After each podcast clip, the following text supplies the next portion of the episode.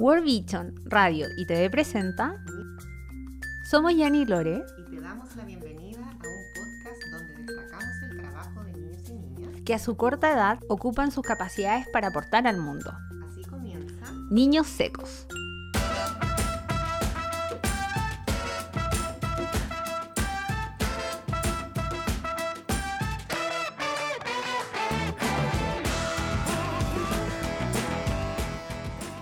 Hola amigas y amigos, muy buenos días. Soy Yani y estoy junto a Lore en un nuevo capítulo de este podcast titulado Niños Secos. Así es, Yani, un podcast donde entrevistamos en cada episodio a un niño, niña o adolescente que destaque en algún ámbito importante. Y hoy, ¿a quién tenemos de invitado? La invitada de hoy es Mariel. Ella es la representante adolescente de la Alianza Mi Voz Cuenta, que busca constituir y facilitar espacios de participación efectiva de niños, niñas y adolescentes en la toma de decisiones sobre los temas que le afectan. Además, ella es participante del programa de líderes Volando en B de su establecimiento educacional y es cofundadora del Parlamento Juvenil de Chile. Oye, se pasó nuestra invitada de hoy, tremendo trabajo de participación en políticas públicas en Chile, representando además a muchos niños, niñas y adolescentes. ¿Pero te gustaría conocer un poco más de ella, de Tincayani? Sí, obvio. ¿Cómo estás, Mariela? ¿Estás por ahí? Hola, sí, aquí estoy, me encuentro muy bien. ¿Y ustedes? Bien, también. Bien, acá muy contentas de saludarte y tenerte con nosotros el día de hoy y por lo mismo ya quiero partir desde ya con las preguntas para que así no nos perdamos ningún segundo de conocerte y de tus respuestas. Cuéntanos, Mariel, dentro de todas las cosas que tú haces, ¿cuáles son aquellos proyectos que más te motivan? Ya, para empezar, yo sí, el proyecto que más me motiva, por lo menos actualmente, es el Parlamento Juvenil. Este proyecto que estamos fundando eh, cofundando con varias chiquillas del Parlamento. Somos un grupo de aproximadamente siete personas, siete mujeres del Consejo Adolescente de Niños Cuenta, eh, que hemos creado eh, una propuesta de Parlamento Juvenil de un espacio de participación efectivo, legítimo y permanente para niños, niñas y adolescentes de todo Chile, obviamente guardando todas las precauciones respecto a sus derechos, facilitando espacios de conversación, de diálogo, de incidencia también en las políticas públicas del país. Eh, es uno de los proyectos que más me motiva y junto a Amigos Cuenta también todo, lo, todo el resto de proyectos, por ejemplo, de formación ciudadana, eh, los talleres constitucionales que hemos realizado, las entrevistas, son algunas de las cosas que más, más me motivan y en general lo que más me motiva es trabajar por, por, la, por los demás. Lo que es, es algo que, que, me hace despertar muy feliz en las mañanas y decir, hoy día, pucha, se viene un día pesado, pero todo esto lo hago por crear un mundo mejor, por aportar con ese granito de arena y poder decir, me siento realizado hoy día porque hice algo para que otras personas puedan desarrollarse, para que puedan nunca sentirse, para que nunca se sientan eh, invisibilizados, que nunca se sientan como si, si, si, su voz no valiera, como si no tuvieran voto en ningún aspecto de, de, su vida cotidiana o de la vida política a nivel país, por ejemplo. Entonces también junto a Volando de eh, lo que hacemos es, es, fomentar como la sana convivencia, que esto también permite el diálogo entre, entre pares, entre compañeros, y, son una de las cosas más gratas como este, este trabajo de, activismo, yo le llamo pseudo activismo porque no me da cosa de denominarme como activista de repente, pero, pero es súper grato y, y es una de las cosas que por las que por las que siento que vivo. Oye, Mariel, oye, súper interesante lo que nos estás contando y un poco en la misma línea. ¿Por qué no, no le cuentas a nuestros auditores en qué consiste el Parlamento Juvenil? ¿Por qué es tan importante? ¿Y qué crees que son los, o cuáles son los pilares fundamentales, los temas sociales que ustedes ahí quieren trabajar eh, desde esa eh, vitrina, desde ese espacio? Sí, bueno, el Parlamento Juvenil busca ser un espacio, como te decía anteriormente, de, de participación efectiva legítima representativa porque se van, se van a elegir a nuestros parlamentarios tanto a nivel regional como nacional mediante la sociocracia junto con una democracia, eh, mediante el diálogo también las propuestas, eh, con una formación sólida también respecto a, a, a cómo saber votar, a, a, cómo votar por alguien que vaya acorde a tus ideales y que también eh, al final como que sean llamativas las propuestas que tengan y que sea una persona que al final lo más importante es que pueda representar lo que, lo que tú crees. Entonces, es una de ese es uno de los pilares como que tiene el Parlamento Juvenil, que busca ser representativo, busca ser legítimo, porque lo que buscamos es que al final, mediante como la misma democracia, podamos darle un peso a esto y, que no sea una elección al final o que contemos con representantes al final de este espacio que sean solamente de, por ejemplo, un grupo socioeconómico específico o sean solamente de una región y eso al final invalida a todas las demás regiones, invalida a todos los demás grupos por diversos intereses, por ejemplo, no sé, grupos que a lo mejor se diferencian por su culto religioso, por su, eh, no sé, por su eh, por sus conocimientos, los conocimientos que han recibido en el colegio. Al final es, una de las cosas que también que está que prevalece como en el Parlamento y la permanencia, porque no buscamos ser un, un espacio de participación que, que al final solamente dure, por ejemplo, unos tres días o unos meses y, luego se acabe. Por ejemplo, con, el, con, el, eh, y con la Convención Constitucional buscamos tener como una incidencia directa con esta. No, no queremos que, el proyecto acabe ahí, porque este es un espacio que, que busca, busca estar continuamente en la vida de NNA y obviamente teniendo en cuenta que que también se aplica el concepto de autonomía progresiva, no es lo mismo que el Congreso actual nacional, donde las personas permanecen por años en sus cargos, sino que busca ser como este espacio en el que podamos transmitir nuestras necesidades, en el que podamos discutir lo que nos sucede, las problemáticas que nos acontecen día a día, en este mundo tan autocéntrico como el que vivimos hoy y, también un país en el que no contamos con una representatividad como legítima, escogida por nosotros, no contamos con el Ministerio de la Niñez, eh, contamos con la Defensoría, por ejemplo, pero sus atribuciones, por ejemplo, son súper limitadas. Entonces, lo que el Parlamento busca es ser este espacio donde podamos liderarnos, donde podamos hacer uso de nuestros derechos y, poder aprender también en el proceso, poder aprender a ser ciudadanos que, que al final el, día de mañana puedan aportar de distintas maneras a la sociedad. Es un espacio que, al que yo le tengo mucha fe, mucha esperanza en que, en que se va a convertir en un pilar fundamental para la niñez y adolescencia en Chile. Oye, nos encanta escucharte tus motivaciones, sobre todo en, en, en esto que nos estás hablando del Parlamento Juvenil de Chile. Y a mí me encantaría saber cuáles son aquellas injusticias que a ti te ha motivado a alzar la voz en el fondo y darnos esta opinión en representación de los niños, niñas y adolescentes. Entiendo perfecto el motivo de, la vitrina, ¿cierto? Que tú quieres dar, de que hoy en día no se les ha dado esos espacios que ustedes sí requieren y que ustedes están buscando. Pero ¿cuáles son aquellas injusticias por las que a ti más te movieron ese corazoncito para decir, yo aquí tengo que empezar a motivar al resto y empezar también a dar mi opinión y mi punto de vista? Yo creo que principalmente el estigma que, que rodea nuestra edad. A los estigmas diversos, por ejemplo, que somos inmaduros, que no tenemos derecho a opinar, em, que como no tenemos los conocimientos a lo mejor técnicos en alguna ocasión, eso invalida por completo nuestra opinión. Siempre he sido como una persona que, que se moviliza frente a las injusticias y no me puedo quedar callada jamás.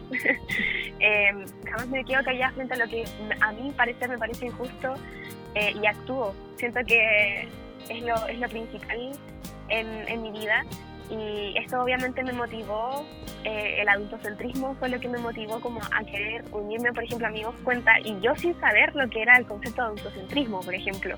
No, no tenía idea de lo que era, lo que representaba, pero sí lo viví. No conocías en el fondo como el concepto de la palabra, pero sí, sí lo sentías en tu día a día, en el fondo.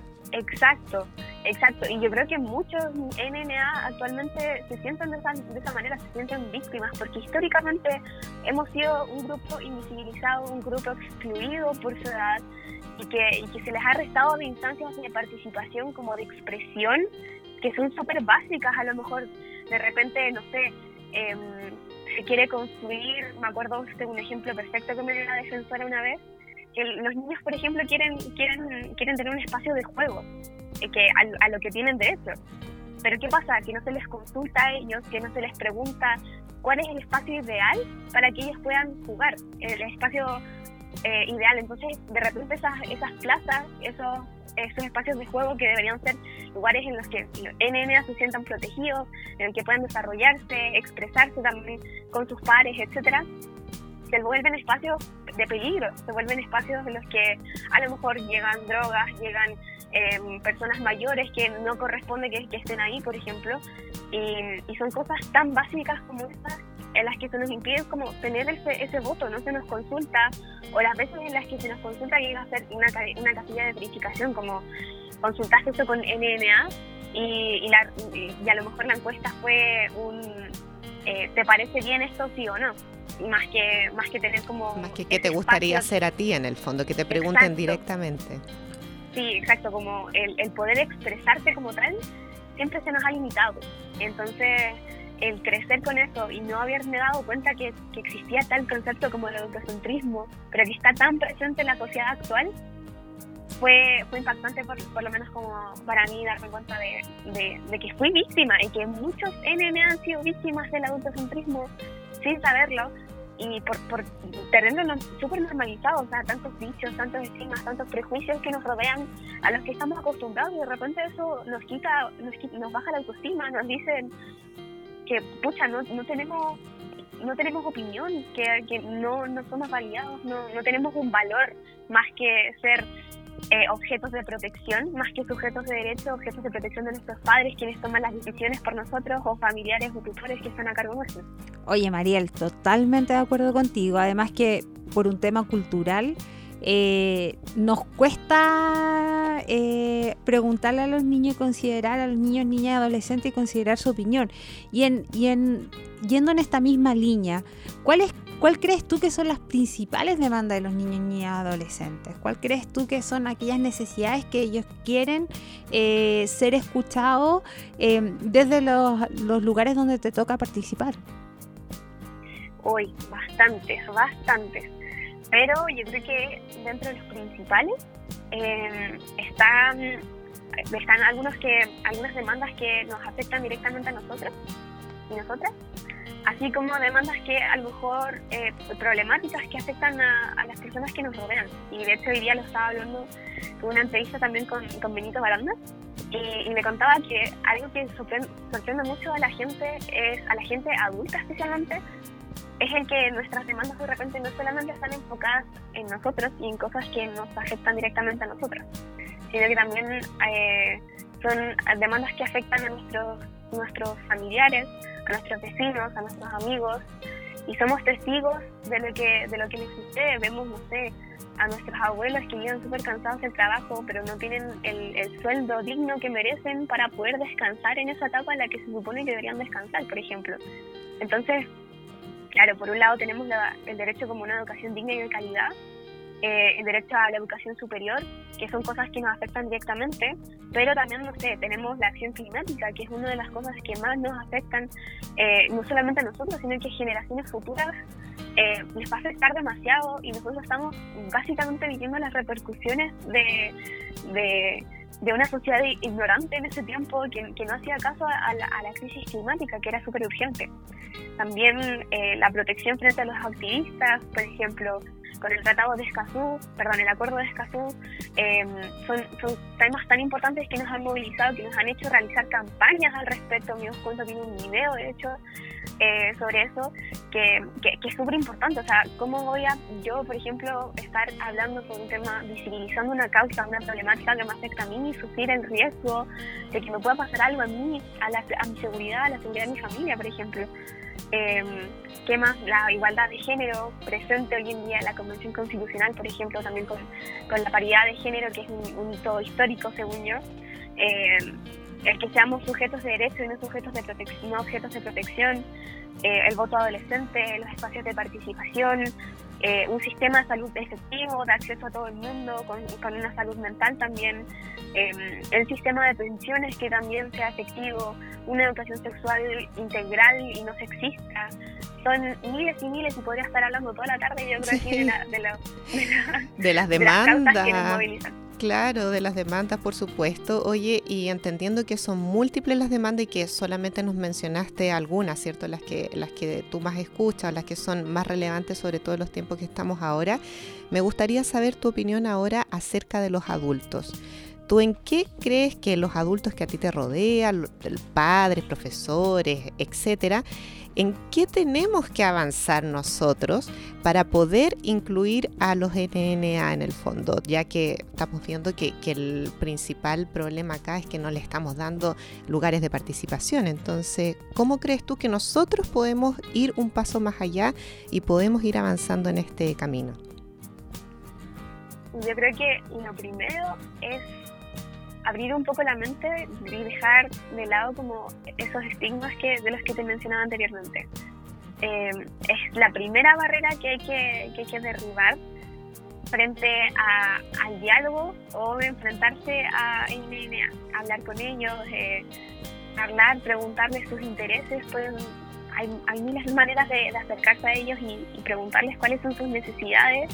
Entonces también es como tener la mente abierta de que oye, a lo mejor, no sé, las personas que pueden estar viendo esto, o sea, escuchar, las personas que pueden estar escuchando esto, no sé, de repente dicen, oye, ¿sabes qué? Me estoy dando cuenta que, que NNA son súper maduros y que, y que sí deberían participar porque se nota que, que las necesidades que tienen son súper relevantes. Claro, pueden escuchar eso de mí, que a lo mejor, no sé, eh, he tenido como la educación, a lo mejor tengo el vocablo para hacerlo sonar, por ejemplo, entre comillas, bonito, pero ¿qué pasa cuando se acercan a un NNA que, que ha sido víctima de un sistema desigual, que no ha recibido la educación necesaria?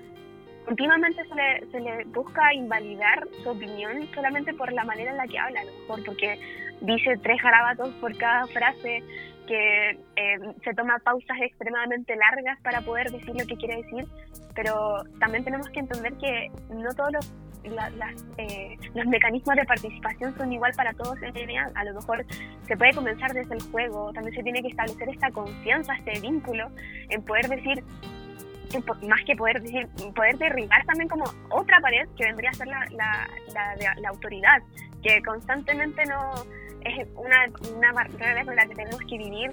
En, por ejemplo, los colegios tenemos que tenemos esta jerarquía continua de, no, es que lo más bajo están los alumnos y que, y que no, tienen, no tienen valor, no tienen opinión, y también están los profesores, a quienes, no sé, como son sagrados y a quien jamás deberíamos decir algo que a lo mejor nos llegase a molestar.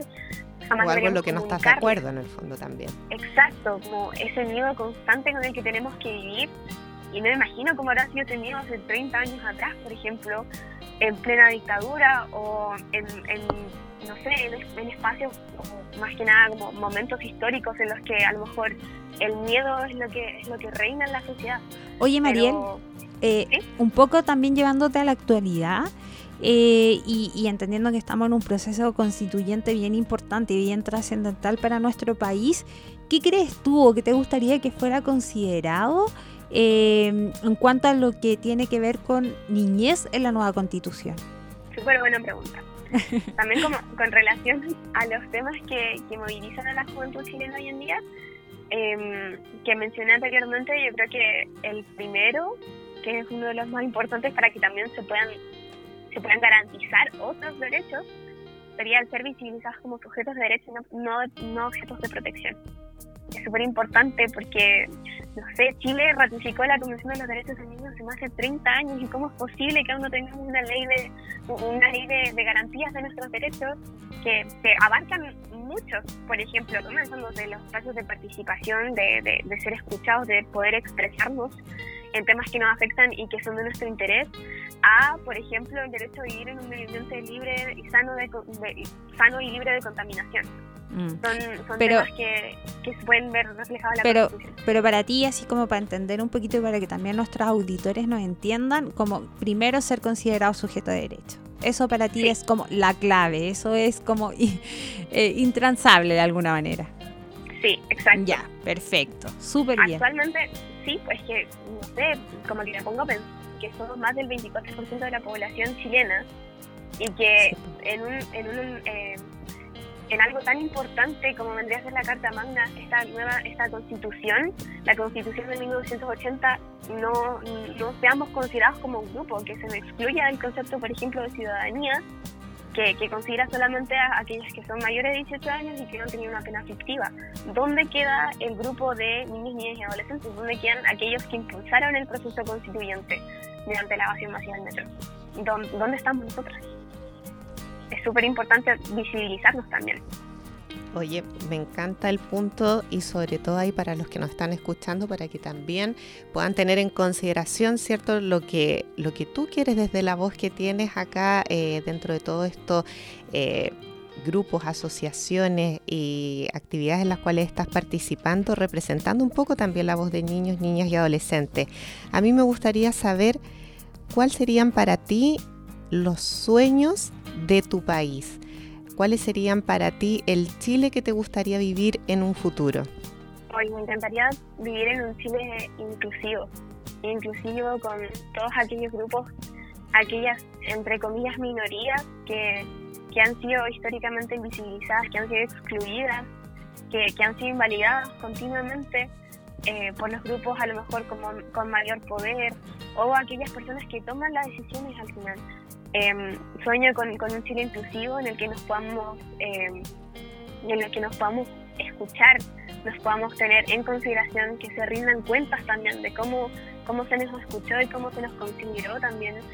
Eh, un Chile en el que no tengamos que tener miedo por, por visibilizar algo que, una problemática con la que tenemos que vivir, que NNA a lo mejor eh, tienen un problema, no sé, en su colegio y que no tengan, no sientan miedo, de, no tengan miedo a las repercusiones que a lo mejor puedan tener por visibilizar algo, algo que les afecta, que, que, al final es algo en lo que tenemos derecho de, expresarnos. Entonces, sueño con, con, un Chile inclusivo y en el que nos podamos escuchar y trabajar en conjunto por, em, por solucionar aquellas cosas que nos afectan de manera que nos sintamos todos incluidos, que nos sintamos bien dentro de esta sociedad y no, no, no sigamos eh, vulnerándonos unos, unos a otros. Me encanta, me encanta escucharte y me encanta cómo has respondido tan claramente y tan cercana a todas las preguntas que te hemos hecho. Pero ahora, para cerrar la entrevista y para conocerte también en otro tipo de facetas, te vamos a hacer un cuestionario que lo hemos llamado las preguntas random para conocerte un poquito más. Así es. Sí, mira, son 10 preguntas que te haremos. Eh, la idea de esto es que las puedas contestar lo más rápido posible y con la primera como palabra que se te venga a la mente, ojalá una frase, cosa de que así también vayamos viendo y sabiendo un poco más de ti fuera de esta faceta eh, activista y de, lo que te apasiona, cómo es participar eh, como representante de niños, niñas y adolescentes. Buenísimo.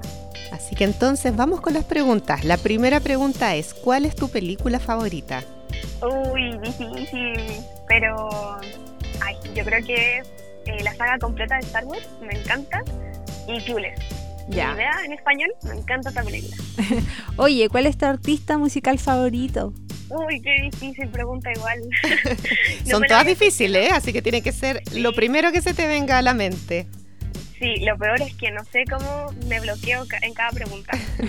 Em, ay, no sé, me, cuesta, me cuesta pensar. Uno, el primero. El primero que se eh, te venga a la mente. Ya. Ya, perfecto. Y ahora también, no creo que sea fácil, pero vamos con esta. ¿Cuál es tu libro favorito? Uy, eso sí está difícil. Yo creo que eh, la saga completa de la selección de Kiera Ok. ¿Comida favorita? los fideos con salsa de champiñón. ¿Cuál es tu deportista favorito? Uy, deportista favorito. Sí. No, no me gusta mucho el deporte, pero una vez el, deportista que más recuerdo es Hanyo Yusuru, un, un patinador de, hielo, que, no sé, me encantó su, performance eh, artística. Oye, ¿qué es lo más entretenido para ti? Lo más entretenido. Sí. Yo creo que eh, hacer lettering me gusta mucho. Mira, interesante. Oye, entonces, ahora lo más aburrido. Uy, lo más aburrido. yo creo que es más difícil que lo que hemos Es más difícil. lo más aburrido yo creo que es tener que eh, hacer guías de matemáticas solas, porque me cargan las matemáticas. Oh. Que no escuche por ahí el, profesor o la profe de matemáticas. Oye, cuéntame, ¿qué te gustaría que cambiara en Chile? ¿Qué me gustaría que cambiara? Ajá.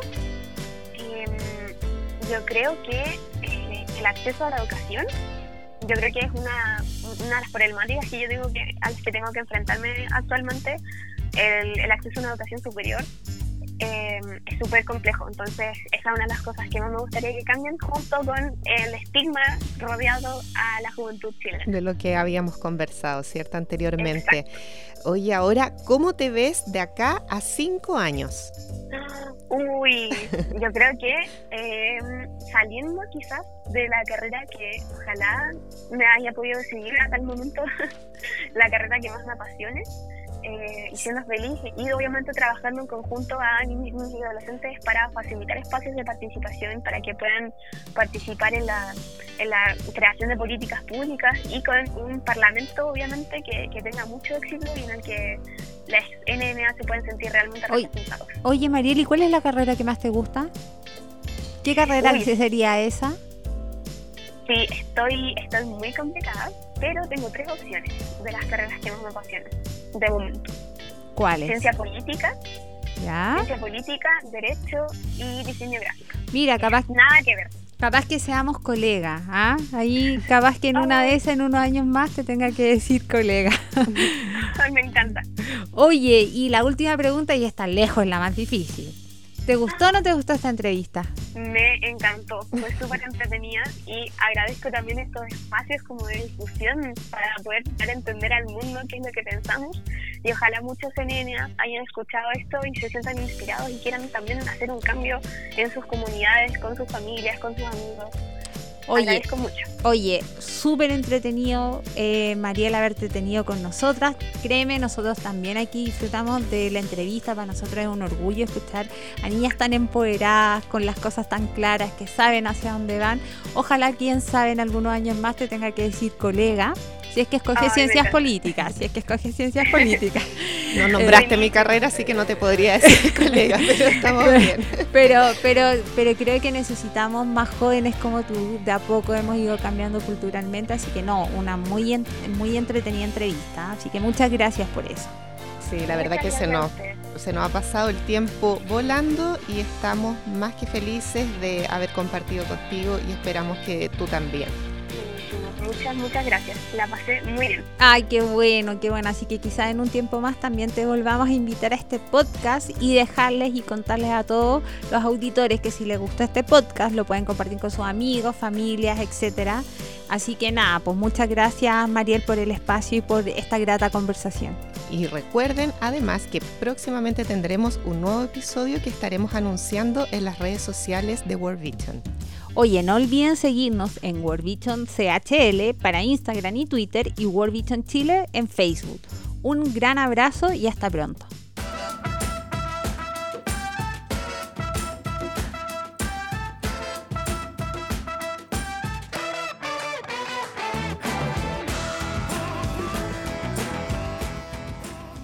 World Vision Radio y TV presentó Niños Secos. Somos Yanni Lore